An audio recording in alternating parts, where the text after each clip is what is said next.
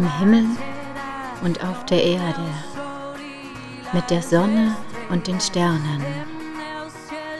Im Himmel und auf der Erde, mit dem Mond und den Sternen.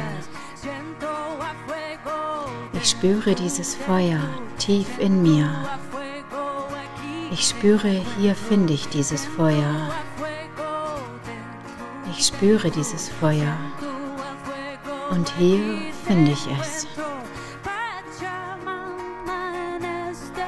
Mutter Erde ist dieses Feuer.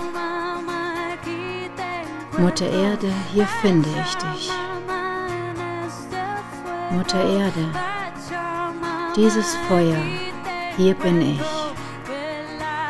Flieg, flieg, kleiner Adler.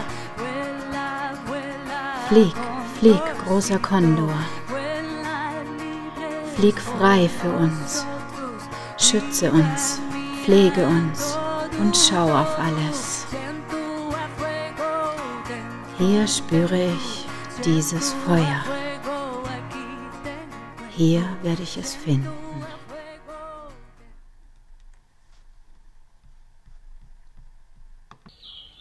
Folge 10 La Victoria Hallo du am anderen Ende. Ich finde ja, man kann nicht oft genug Danke sagen dafür, dass das Universum uns beide zusammengeführt hat. Also auf Pachamama, auf unsere Mutter Erde. Schön, dass du da bist. Ich freue mich wirklich, wenn du mit mir zusammen meinen Weg nochmals gehst, meine Erinnerungen dich inspirieren und dich ergreifen. Bald wirst du auch wissen, wie ich zu meiner Bestimmung kam, denn nun habe ich die ersten zehn Folgen dann abgeschlossen. Mit dieser Folge. Ab der neuen Folge dreht sich mein Leben fast ausschließlich nur noch um die Ureinwohner, die Kogis und deren Botschaft. Und so viel kann ich vorweg schon sagen. Ich habe dort die Bestimmung bekommen, die Verbindung mit Mutter Erde auch wieder an mein Volk zu tragen. Uns im europäischen Raum wieder daran zu erinnern, wer wir wirklich sind, auf wem wir wirklich wohnen und was wir wirklich hier tun. Wie du ja weißt, ist mein Podcast, meine Website, mein Interview, alles kostenlos für dich. Und doch hoffe ich auf einen kleinen Energieaustausch. Ich wünsche mir von dir, dass du meine Botschaft teilst mit anderen. Das kostet kein Geld, nur etwas Zeit. Teile den Podcast mit deinen Freunden, mit Menschen, bei denen du dir sicher bist, dass sie sich ebenso, genauso inspiriert fühlen werden wie du. Mit Menschen, die vielleicht Mut brauchen in dieser Zeit der Spaltung, mit Menschen, die ebenso auf dem Weg sind, umzudenken, anfangen wieder unsere Natur schützen zu möchten, unsere Natur wieder schützen zu wollen und sich dafür einsetzen, dass unsere Kinder einen Planeten vorfinden werden, der nicht völlig zerstört ist.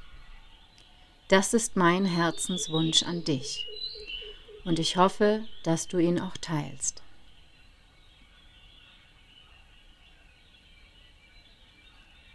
Nun, ich machte mich auf ins Ungewisse in die Finca La Victoria. Ich wurde schon erwartet von meiner deutschsprachigen Chefin, Senora Claudia. Diese Dame war damals 66. Das weiß ich so genau, weil wir ihren 66. Geburtstag gefeiert haben. Und Claudia wurde mir zu einer echten Freundin. So viel kann ich schon mal sagen. Sie war oder ist immer noch eine richtig taffe Dame aus der echten alten Generation. Sie war immer schick gekleidet, sie ist immer höflich, aber sehr bestimmt. Sie hatte dieses Business des Cafés in Kolumbien fest im Griff. Und das war eine Kunst. Denn eigentlich war es eine ausschließliche Männerwirtschaft. Sie war umgeben von puren Männern. Claudia drückte mich herzlich und zeigte mir das Herzstück ihrer Finca de la Victoria, auch kurz genannt Vicky. Zwischen 800 und 1400 Höhenmeter lagen die Kaffeeberge, eingebettet in die Sierra Nevada. Das Herz der Finca, also die Kaffeefabrik, war am tiefsten Punkt der ganzen Berge, die sie zu ihrem Besitz zählte. Insgesamt waren es über 1223 Hektar, die damals gekauft wurden, noch vor ihrer Zeit. Also, ich meine, das können wir uns gar nicht vorstellen. Das, das sind mehrere Berge hoch, voll mit Kaffee. Und damit in all diesem riesigen Ausmaß der Kaffee, der von Hand gepflückt wird von den Pflückern, mit Mulis und Pferden abtransportiert wurde, nicht bis komplett ganz nach unten getragen werden musste, gab es ein riesiges, ausgeklügeltes Wassersystem. Es gab über mehrere hunderte Kilometer lange betonierte Kanäle mit Stationen, die fest markiert waren. Dort wurde der Kaffee gewogen von den Pflückern, die dafür bezahlt wurden für ihr Gewicht, und dort wurde er auch ins Wasser geschüttet. Er kam in die Kanäle und diese transportierten dann den Kaffee über viele hunderte Kilometer nach unten, ins Herzstück der Finca, der Fabrik. Dort wurden sie verarbeitet, erstmal klassifiziert, wenn sie denn ankamen, nach einem ganz einfachen Motto, der Schwerkraft. Waren Beeren angefressen von Würmern oder von Vögeln oder irgendwie defekt, dann schwammen die Beeren, also die zweite Klasse, automatisch oben im Wasser. Die guten allerdings sanken nach unten, die vollen Beeren, da sie schwerer waren. Sie kamen an in einem riesigen Wasserbassin, in dem alle Kanäle zusammenflossen. Die Finca wurde 1892 von britischen Ingenieuren erbaut und der Name La Victoria wurde, wer hätt's gedacht, nach der Queen benannt. Es war der Kaffee für die britische Königin. Und es war alles noch original dort, als ich ankam. Die Maschinen waren über 125 Jahre alt. Sie wurden damals aus Liverpool eingeschifft, von den Ingenieuren, die eigentlich Schiffsbauer waren. Also noch vor dem Bau der Titanic gab es schon diese Maschinen. Doch selbst nach so langer Zeit hatte man immer noch Arbeiter, die immer wieder das Wissen an andere Menschen weitertrugen. Sie wurden gewartet und gepflegt. Und durch die Unmengen an Wasser hatte die La Victoria sogar ein eigenes Stromsystem, unabhängig vom Rest in Minka. Durch den Wasserantrieb wurden die Maschinen durch einen eigenen Generator betrieben. Das war eine herausragende Leistung dieser Ingenieure, denn sie brachten den Strom in den Dschungel.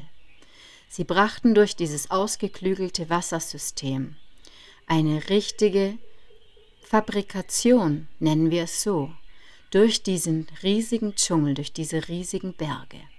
Und das ist eine Meisterleistung, vor der ich bis heute noch meinen Hut ziehen muss.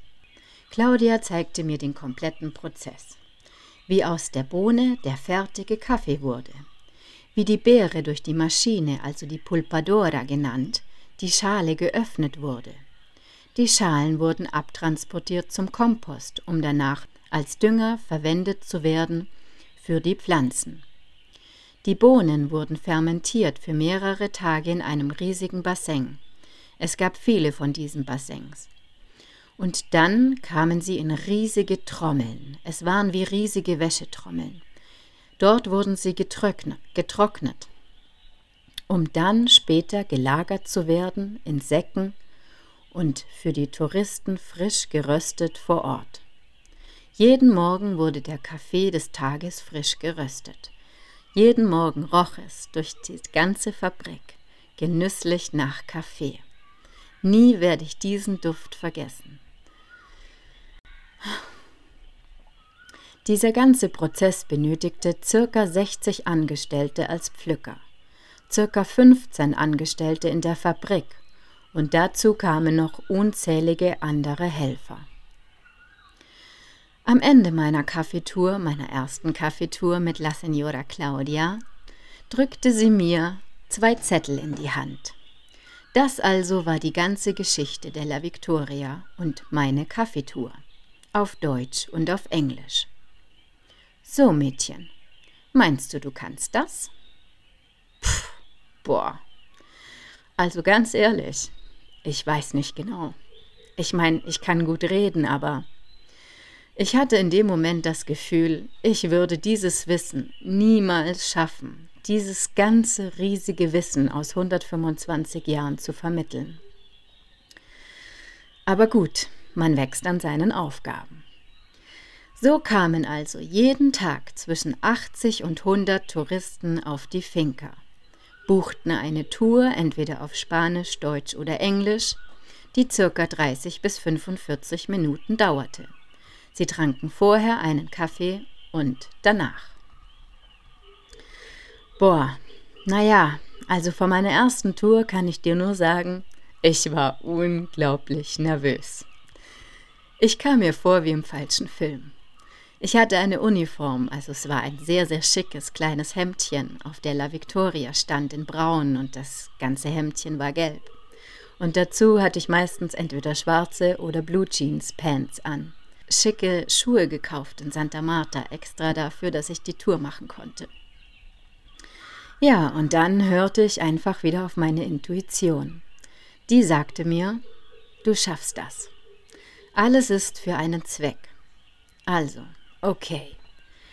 Tief durchatmen, einen Kaffee trinken und dann hieß es, Welcome to your tour in the Finca La Victoria. Mein Name ist Jasmin und ich bin heute Ihr Tourguide. Bitte folgen Sie mir zu unserem ersten Schritt an der ersten Maschine. Somit erzählte ich die ganze Geschichte, den Ablauf, den Prozess, führte sie durch die Fabrik, durch den Innenhof bis hin zum Kompost. Ich beantwortete geduldig alle Fragen. Und in sechs Monaten ja, du hörst richtig. Sechs Monate war ich dort. Und in diesen sechs Monaten, die ich auf der Finca war, gab es keinen Tag, den ich missen wollte. Ich genoss es. Es war für mich eigentlich die reinste Show. Jeden Tag aufs Neue schlüpfte ich wieder in diese Rolle des Tourguides. Jeden Tag aufs Neue lernte ich so viele Menschen kennen aus der ganzen Welt, die dankbar waren für all die Informationen, die ich ihnen gab. Und es waren manchmal wirklich anstrengende Tage dabei. Manchmal waren es große Gruppen, manchmal ganz kleine. Aber nichtsdestotrotz, es war eine richtig, richtig coole Zeit. Naja, und ich hoffe, Claudia, du erlaubst mir das, aber wenn ich jetzt ein bisschen aus dem Nähkästchen plaudern darf, dann erinnere ich mich an die dümmsten Touris zurück, die ich im Nachhinein hatte. Es war echt witzig, aber so normale Fragen beispielsweise waren, sie würden gerne eine Kaffeepflanze sehen. Wir standen mitten in den Kaffeebergen. Ich schaute den Turi an und sagte, wie meinst du das? Also ich meine, wir sind umgeben von Kaffeepflanzen. Ja, aber das sind ja nur Büsche mit, mit Bärchen dran. Aber wo ist denn der schwarze Kaffee? Der wächst doch am Baum. Nein, nein, ich muss dich enttäuschen. Innerlich schüttelte ich mich manchmal vor Lachen, aber nein, der Kaffee muss erst gepflückt, geröstet, fermentiert, getrocknet und dann irgendwann kommt er zu dir in die Tasse. Er wächst nicht fertig auf dem Baum. Aber dann gab es noch diese Brüller. Weißt du, kennst du das auf der Arbeit? Wenn du so diese typischen Brüller einfach hast, wo man sich Jahre später noch daran erinnert. Also, ich nominiere mit Nummer drei das Pärchen, das hinter einer Maschine, naja, sagen wir mal so, seinen Akt vollführte. Und ich kam nichtsahnend mit einer Gruppe von circa, circa 30 Personen gerade vorbei. Ich führte die Tour vorbei, erklärte ganz geduldig die Maschine, als ich die Frau hörte, die ähm, dementsprechende Geräusche von sich gab. Und ähm, diese Geräusche, die galten nicht für die Maschine. Tja, was sollte ich tun? Also, ich blieb ziemlich cool und hab das dann so verpackt, dass ich es als unseren Kaffee verkaufe, der eben mit ganz viel Liebe produziert wird. Also wie man hier sieht, wir legen richtig Wert auch auf Kaffee mit Liebe. Und dann zog ich weiter. Dann nominiere ich Nummer zwei, den Mann, der in das Auffangbecken pinkeln wollte. Also gerade als er sein bestes Stück auspacken wollte, konnte ich noch dazwischen gehen. Ja, ich habe quasi sozusagen den Strahl gerade so abgefangen. Ich sah ihn an und ich, ich weiß nicht genau, wie ich reagierte, aber ich glaube, ich war schon trotzdem ziemlich schockiert, denn sein bestes Stück hing da so rum und ich schaute ihn an und hören Sie mal, Sie können nicht einfach in unser Kaffeebecken pinkeln. Entschuldigen Sie bitte aber. Er gab mir ganz trocken zur Antwort, naja, der Kaffee wird ja eh in dem Wasser gewaschen. Da kommt das bisschen Pipi ja auch nicht dazu. Ist doch egal. Ich verwies ihn des Grundstücks und er nahm nicht mehr weiter an meiner Tour teil.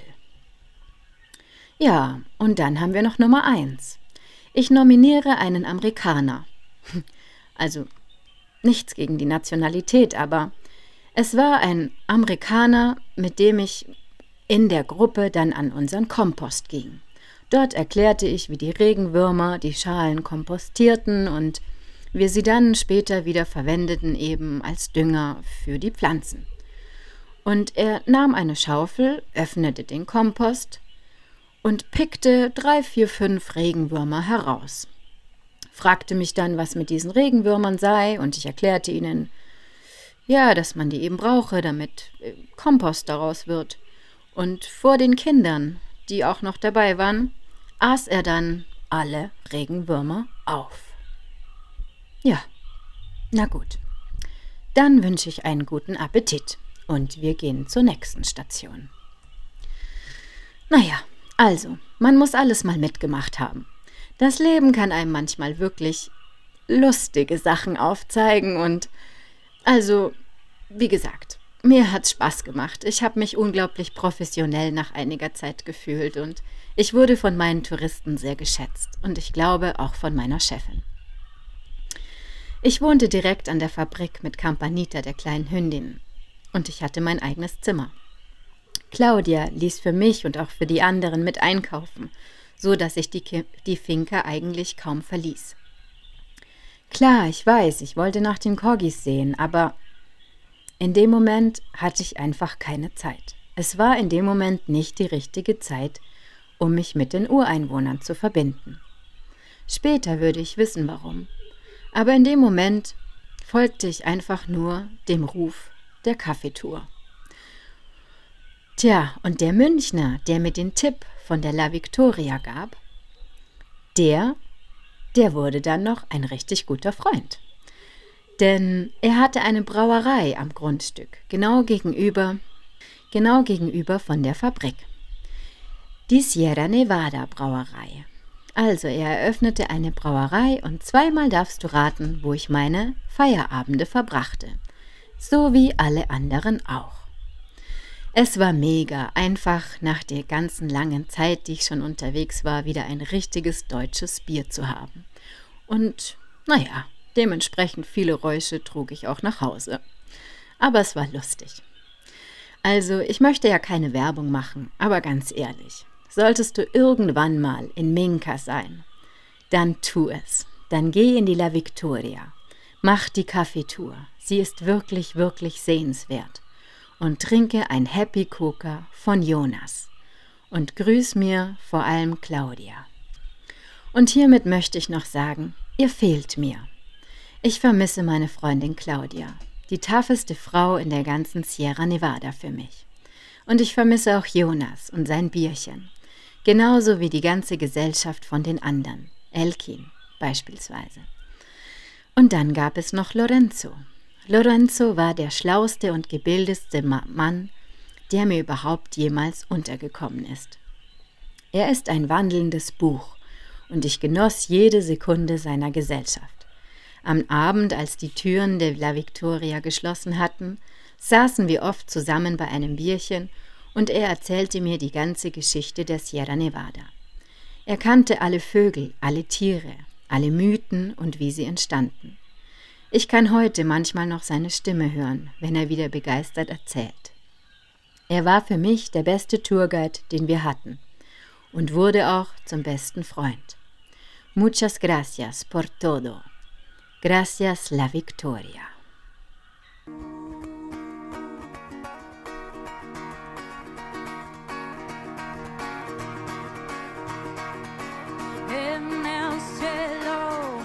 Im Himmel und auf der Erde, mit der Sonne und den Sternen, im Himmel und auf der Erde, mit dem Mond und den Sternen. Ich spüre dieses Feuer tief in mir.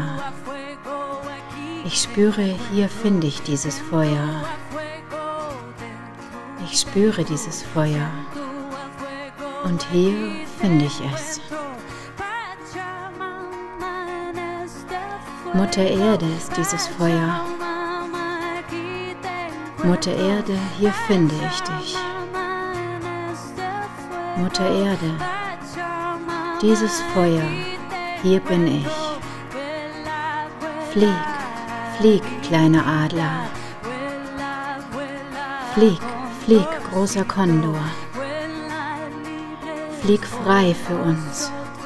Schütze uns, pflege uns und schau auf alles. Hier spüre ich dieses Feuer.